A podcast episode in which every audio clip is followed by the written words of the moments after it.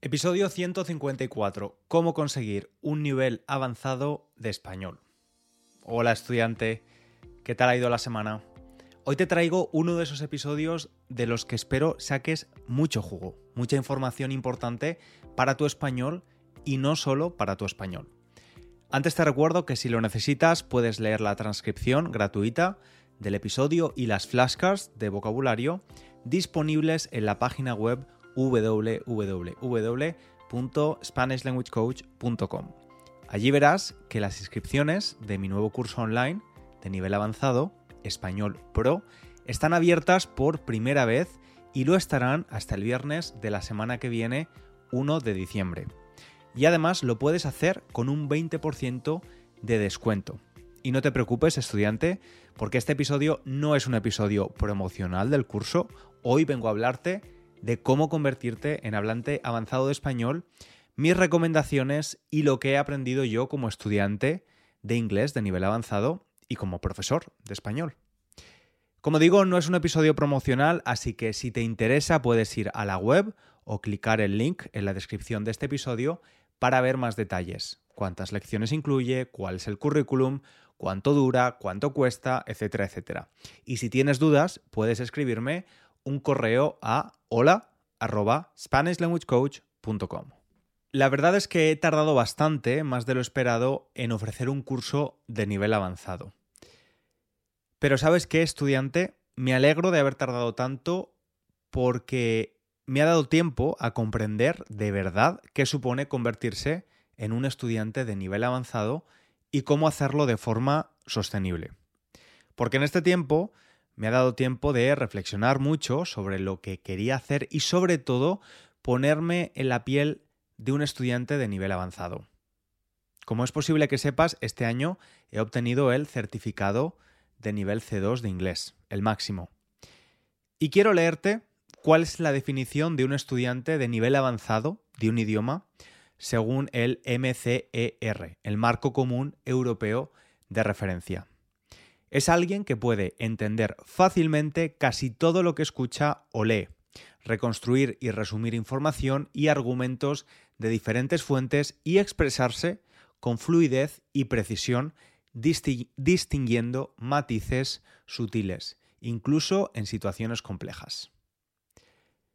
Y la pregunta es, ¿cómo convertirse en estudiante de nivel avanzado? Respuesta corta, trabajando currando mucho. Es decir, si me conoces un poco, ya sabes que no te voy a dar una solución fácil y rápida, porque no existe. Pero sí que es verdad que hay formas de afilar el hacha, es decir, de ser más eficiente.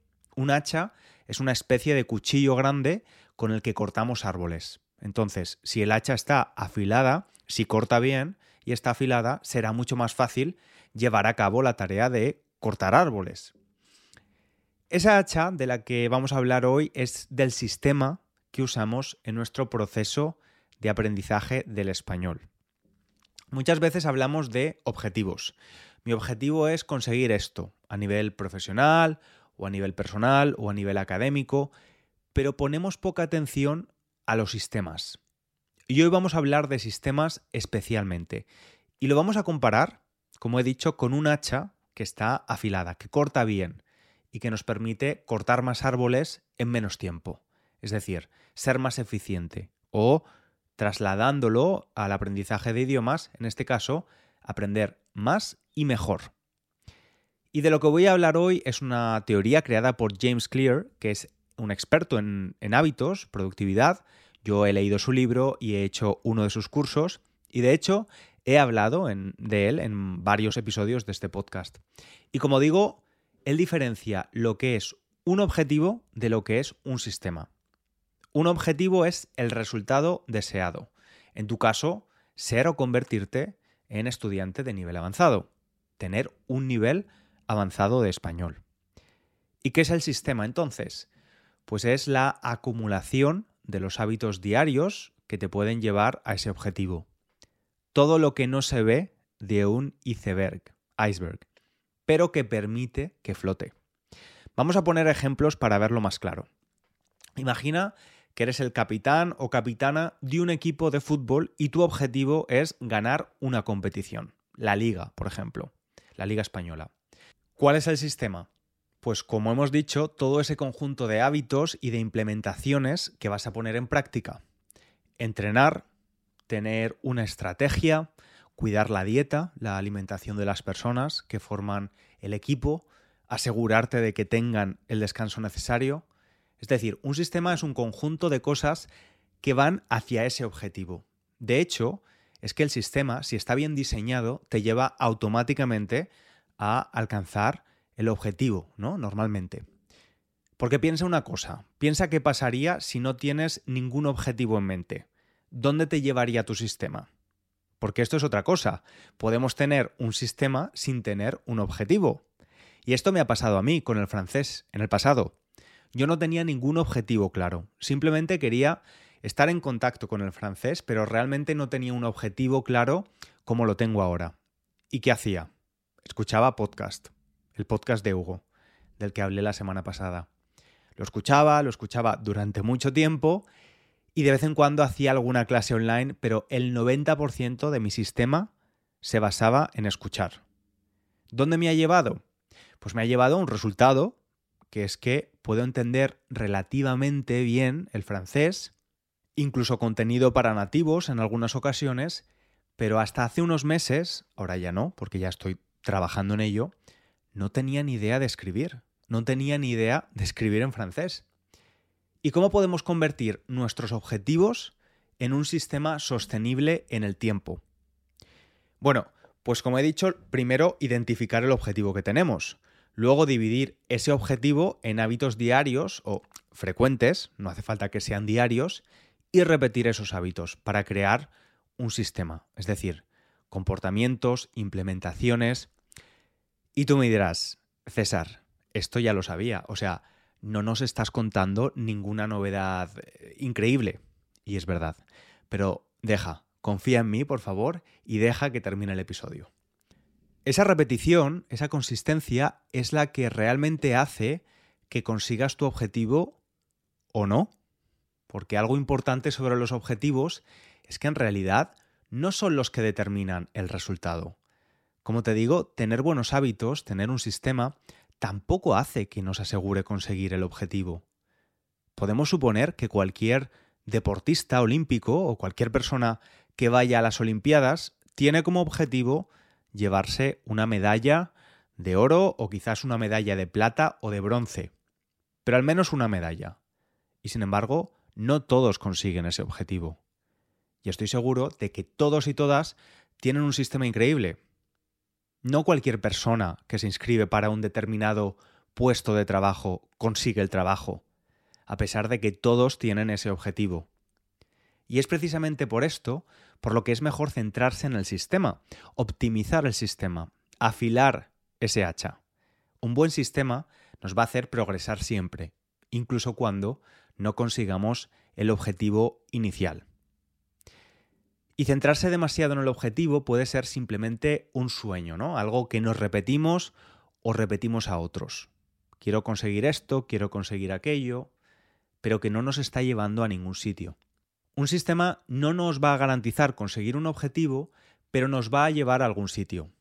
Y creo que en el caso del aprendizaje de idiomas y en el caso específico de aprender un idioma a nivel avanzado, este enfoque, esta filosofía es muy beneficiosa porque la realidad es que como estudiante de nivel avanzado nunca, nunca vas a parar de aprender. Siempre va a haber vocabulario que no conozcas, expresiones nuevas que no conoces de otros países, pero en tu idioma nativo incluso, ¿no? Siempre podemos convertirnos en mejores comunicadores, en ser más elocuentes y articulados, en tener un mayor y mejor vocabulario. Pues exactamente lo mismo cuando tu objetivo es alcanzar un nivel avanzado de español. Y volviendo a la teoría de James Clears, él dice que el ciclo del hábito consta de cuatro pasos. El primer paso es la señal, el segundo el deseo, el tercero la respuesta y el cuarto la recompensa. Los dos primeros, la señal y el deseo, forman parte de la fase del problema. Vamos a analizarlo, cada uno de ellos. La señal. Imagina que estás en una conversación con varios hispanohablantes y empiezan a hablar de política. Y es un tema que a ti te apasiona, hablar de política. Empiezan a hablar de política y a ti te gustaría participar en esa conversación, mostrar todo lo que sabes de política, pero la realidad es que tu vocabulario está un poco limitado en ese campo. Porque es verdad que no solemos tener conversaciones de política habitualmente y no es un tema que se trate muy habitualmente en las clases de español de nivel intermedio. Bien, pues ya tenemos esa señal, hemos identificado la señal. Y ahora la segunda parte del ciclo es el deseo. Nos gustaría poder hablar de esos temas, nos gustaría tener el vocabulario suficiente, la seguridad suficiente para hablar de esos temas. Y ahora llega la respuesta. ¿Qué hacemos con eso? ¿Cuál es nuestra respuesta a eso? Una buena respuesta podría ser, voy a intentar trabajar un poco mi léxico relacionado con este tipo de vocabulario. Ya, ya, entramos en la fase de solución. Y luego tenemos la recompensa, cuando por fin nos volvemos a reunir con estas personas a los que les encanta la política y tú puedes empezar a poner tu granito de arena en las conversaciones, tu aportación. Y ahora vamos a ver cuatro leyes del comportamiento en la creación de hábitos que nos van a hacer que podamos conseguir nuestro objetivo de convertirnos en estudiantes de nivel avanzado o acercarnos a ello. Las leyes son hacer el sistema obvio, hacerlo atractivo, hacerlo fácil y hacerlo satisfactorio. Hacer este sistema obvio, atractivo, fácil y satisfactorio. Vamos con el primero de ellos, hacerlo obvio. Se trata de algo muy importante y es de ser conscientes de lo que no sabemos. Ser conscientes de lo que no sabemos o ser conscientes de las áreas de mejora en las que necesitamos prestar atención. Y también es importante, una vez identificado qué es lo que no sabemos, pues tenemos que saber qué hacer con ello, cómo ponerle solución. Porque si no sabemos qué hacer, terminamos no haciendo nada.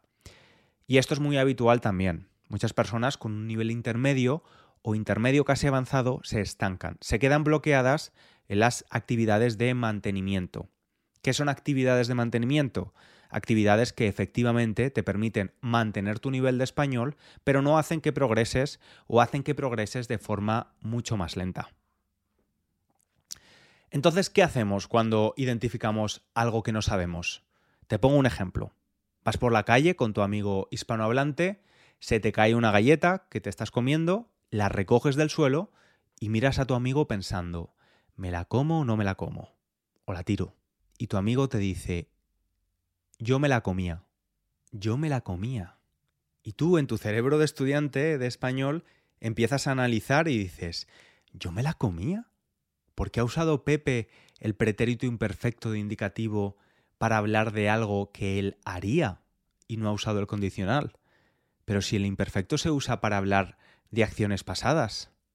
Bien, pues esto es un ejemplo de cómo cuando identificas algo que no sabes, pues puedes buscarlo, puedes hacer un poquito de investigación y ver qué haces con eso. Puedes empezar a implementar un sistema donde, por ejemplo, identifiques las cosas que no sabes y empieces a investigar a ver cómo funcionan y a ponerlas en práctica. ¿Y cómo hacemos atractivo nuestro sistema? ¿Cuál es la segunda ley? Pues pensando cómo este cambio de sistema te beneficiaría. Cómo estas cosas nuevas que vas a implementar te beneficiarían. Y aquí es muy importante, tienes que saber por qué lo quieres. Es decir, la verdad es que no es necesario tener un nivel avanzado de español. Puedes vivir tranquilamente con un nivel intermedio. Tienes que saber cuáles son las razones reales, si es una cuestión de realización personal, si es una cuestión profesional, si es una cuestión de pareja, si es una cuestión de seguridad. Porque al final, a lo mejor dices, bueno, es que yo me encuentro bastante cómodo con este nivel. No entiendo todo, no me expreso tan bien como me gustaría, pero eso no me incomoda y no lo necesito por ninguna otra razón. Pues muy bien, al final, puedes continuar con tus tareas de mantenimiento, con tu trabajo de mantenimiento, y está fenomenal. Es como ir al gimnasio. Yo llevo muchos años yendo al gimnasio y soy un modelo de portada, portada de revista Men's Health. No, no lo soy para nada. ¿Lo podría ser? Bueno, si hubiese creado un sistema o si creara un sistema dirigido a intentar alcanzar ese objetivo, quizás lo sería. Pero voy al gimnasio como una tarea de mantenimiento donde me hace sentir activo, me hace sentir bien, me evita dolores de espalda, me hace sentir más contento cuando salgo. Y en cuanto a hacer nuestro sistema atractivo, gracias a Internet tenemos miles de recursos que nos pueden ayudar a progresar, especialmente cuando eres un estudiante de nivel avanzado o vas de camino hacia ello. Y puedes utilizar recursos de todo tipo sobre cosas que te interesan. Al final, en el caso de la gramática, por ejemplo, no sé, te encanta el fútbol, imagina. Puedes verte todas las entrevistas del fútbol, puedes leer el Marca, que es el periódico deportivo más famoso en España, o el equivalente en otros países. Leer sobre lo que te interesa, aprender algo que te gusta en el idioma que estás aprendiendo también. Ser curioso, buscar. Hay infinitas posibilidades. Y también hacer el sistema atractivo significa tener un ritual, una secuencia de cosas que haces, como digo, o todos los días o frecuentemente. Puede ser tres veces a la semana. Y este ritual nos ayuda a automatizar los procesos, como nos lavamos los dientes todas las noches antes de ir a la cama, ¿no? Que aunque estemos cansados, aunque no nos apetezca, es algo casi automático. Yo recuerdo a un estudiante que tuve de Nueva York que tenía un ritual muy bueno. Él me dijo que había dejado de leer la prensa en su camino a la ciudad de Nueva York, a Manhattan, porque él vivía en las afueras y tenía que coger un tren de casi una hora todos los días, de lunes a viernes, para ir a la oficina. Y sustituyó la lectura de la prensa o de un libro por aprender español. Yo empecé a trabajar con él cuando ya llevaba como tres años aprendiendo español ya tenía un nivel bastante bueno, tenía bastante fluidez, mucha precisión con la gramática, un vocabulario más que aceptable. Él tenía su ritual para él, ¿no? Esos 45 o 50 minutos de trayecto en tren era el momento para aprender español, nada más. Y luego también es importante, en el aspecto de ver tu sistema atractivo, dejar de verlo como una obligación. Es decir, una obligación puede ser no sé, hacer la declaración de la renta cada año. Es una obligación legal, pero no estás obligado a convertirte en estudiante de nivel avanzado. Lo podemos mirar como una oportunidad, una oportunidad para eso que queremos conseguir. Intentar un poco proyectar lo que queremos conseguir y pensar cómo nos vamos a sentir cuando seamos capaces de tener esa seguridad o tener esas conversaciones que ahora mismo no podemos tener. Y la última forma de hacerlo atractivo es no olvidarnos del componente social. Y esto también hace el sistema mucho más sostenible. La parte social se trata de buscar a personas que tengan el mismo objetivo que tú y lo puedes hacer desde de forma gratuita con programas de intercambio a de forma más o menos asequible económicamente a través de participar en clases de conversación grupales o en cursos online donde también hay una comunidad de estudiantes, o en clases one-to-one, clases de uno a uno con un profesional de la enseñanza. Al final, el componente social es importante porque la expectativa de los otros es muy importante. Y yo esto lo he notado, ahora estoy haciendo clases de francés con un profesor, con Jonathan. Y también al mismo tiempo he probado varios profesores de inteligencia artificial. ¿Qué pasa con la inteligencia artificial? La verdad es que una de las plataformas que he probado es increíble, es muy buena. Está en fase beta y nos han dado acceso a algunos profesores de idiomas para que la probemos. Y está muy bien. Comete algunos fallos a la hora de dar respuestas, pero en general es prácticamente como hablar con un humano. El problema es que efectivamente le falta, no tiene la parte humana. Yo cuando hablo con Jonathan pues no sé, me preocupa que piense que soy un poco tonto porque he repetido el mismo error muchas veces, o le quiero hacer reír haciendo una broma en francés, quiero ser ingenioso, ¿no?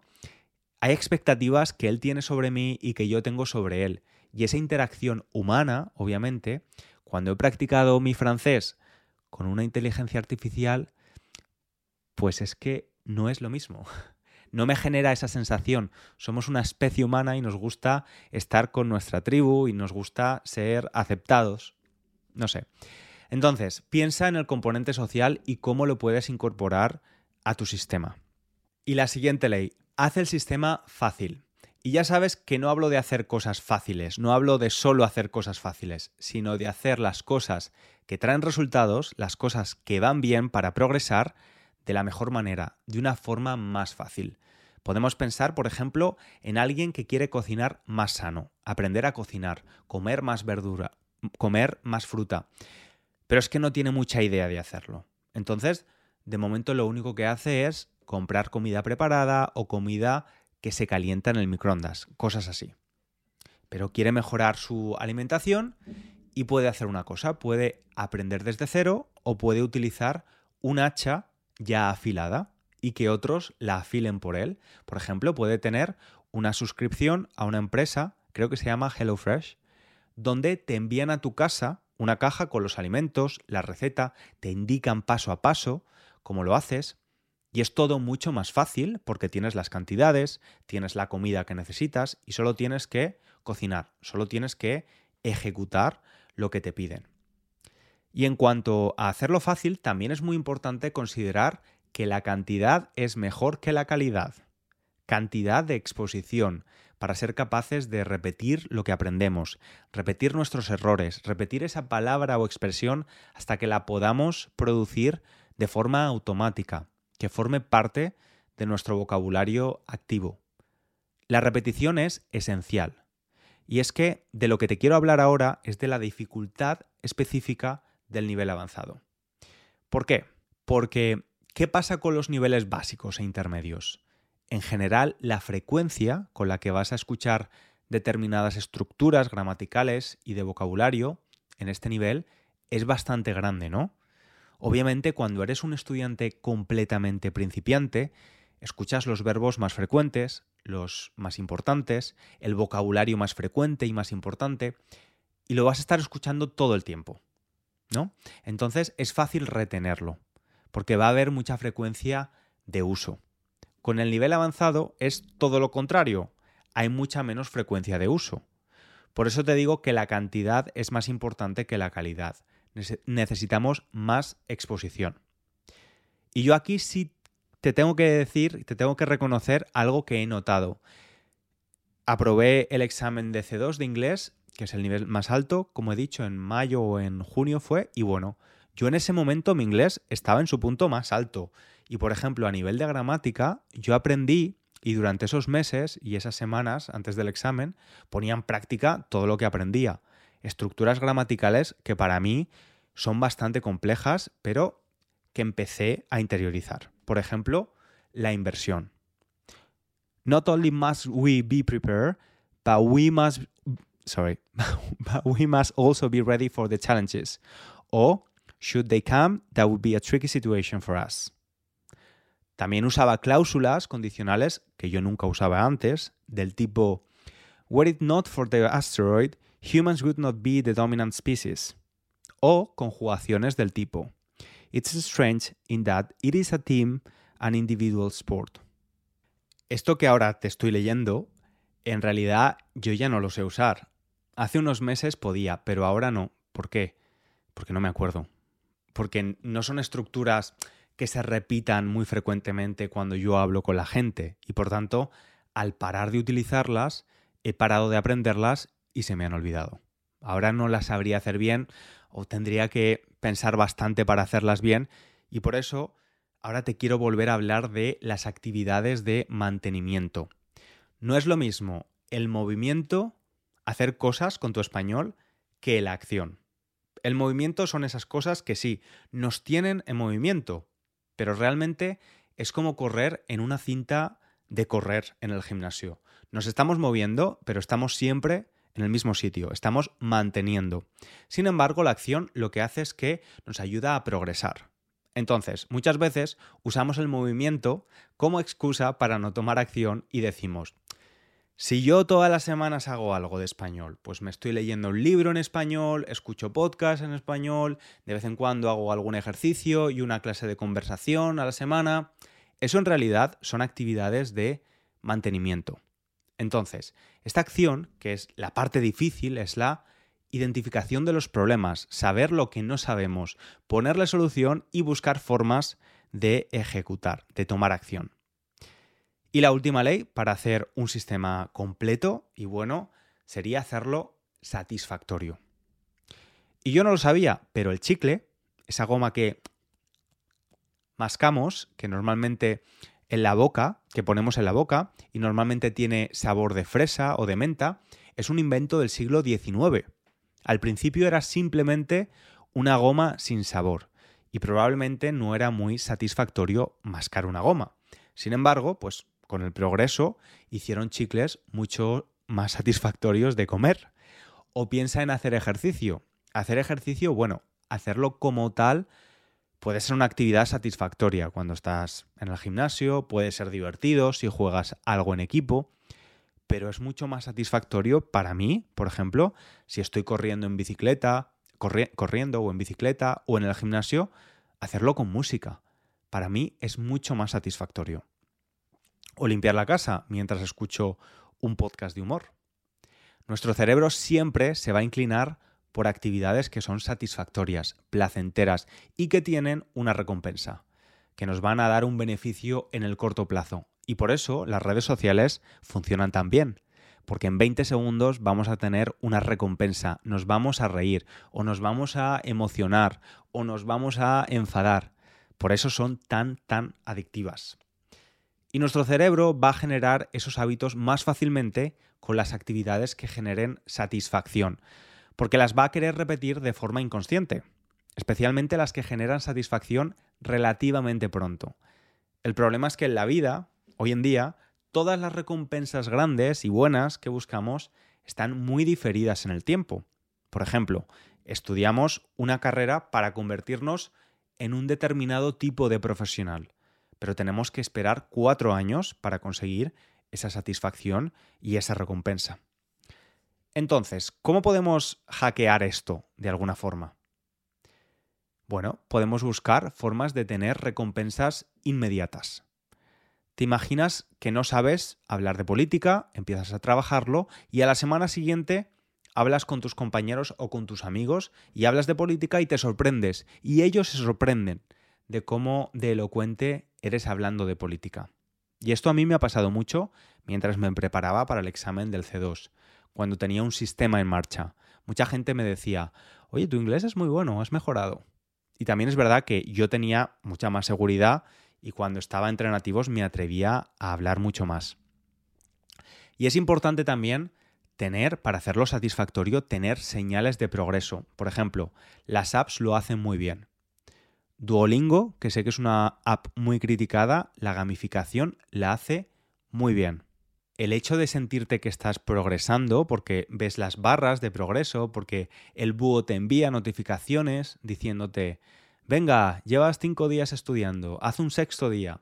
Todo esto ayuda. O sea, estas señales de progreso ayudan muchísimo.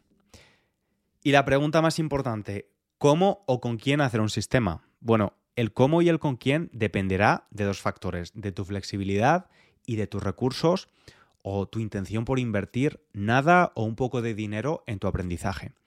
Lo mejor de Internet es que ha democratizado la educación. Tú mismo, tú misma puedes crear tu propio sistema con las recomendaciones que te he dado, teniendo en cuenta la creación de hábitos. Tenemos que pensar en cómo vamos a hacerlo de la forma más satisfactoria posible, cómo vamos a identificar las cosas que no sabemos y ponerle solución. Crear un plan estructurado e idealmente progresivo. Y luego puedes ayudarte de la tecnología. Hay aplicaciones, hay inteligencia artificial, como he dicho. Luego hay profesores de idiomas con los que puedes trabajar de forma individual o en un grupo. Y luego hay programas híbridos donde no tienes clases en directo, como es el caso de los cursos online, donde sí que hay personas detrás que te van a dar feedback y que te van a estar monitorizando tu progreso. Como conclusión diré que a mí este enfoque lo que me ha ayudado, y espero que a ti también te haya ayudado también, es a cambiar un poco la perspectiva. Moverse del mi objetivo es ser un hablante avanzado de español a un sistema que te permita que tu español sea cada vez mejor. ¿Y cómo vas a construir ese sistema, estudiante? ¿Qué forma va a tener tu hacha? ¿Cómo de afilada va a estar? Pues eso lo tienes que decidir tú, lo tienes que decir tú. El objetivo tiene una fecha final, un deadline. Ganar una medalla en las Olimpiadas, ahorrar 5.000 euros o aprobar un examen.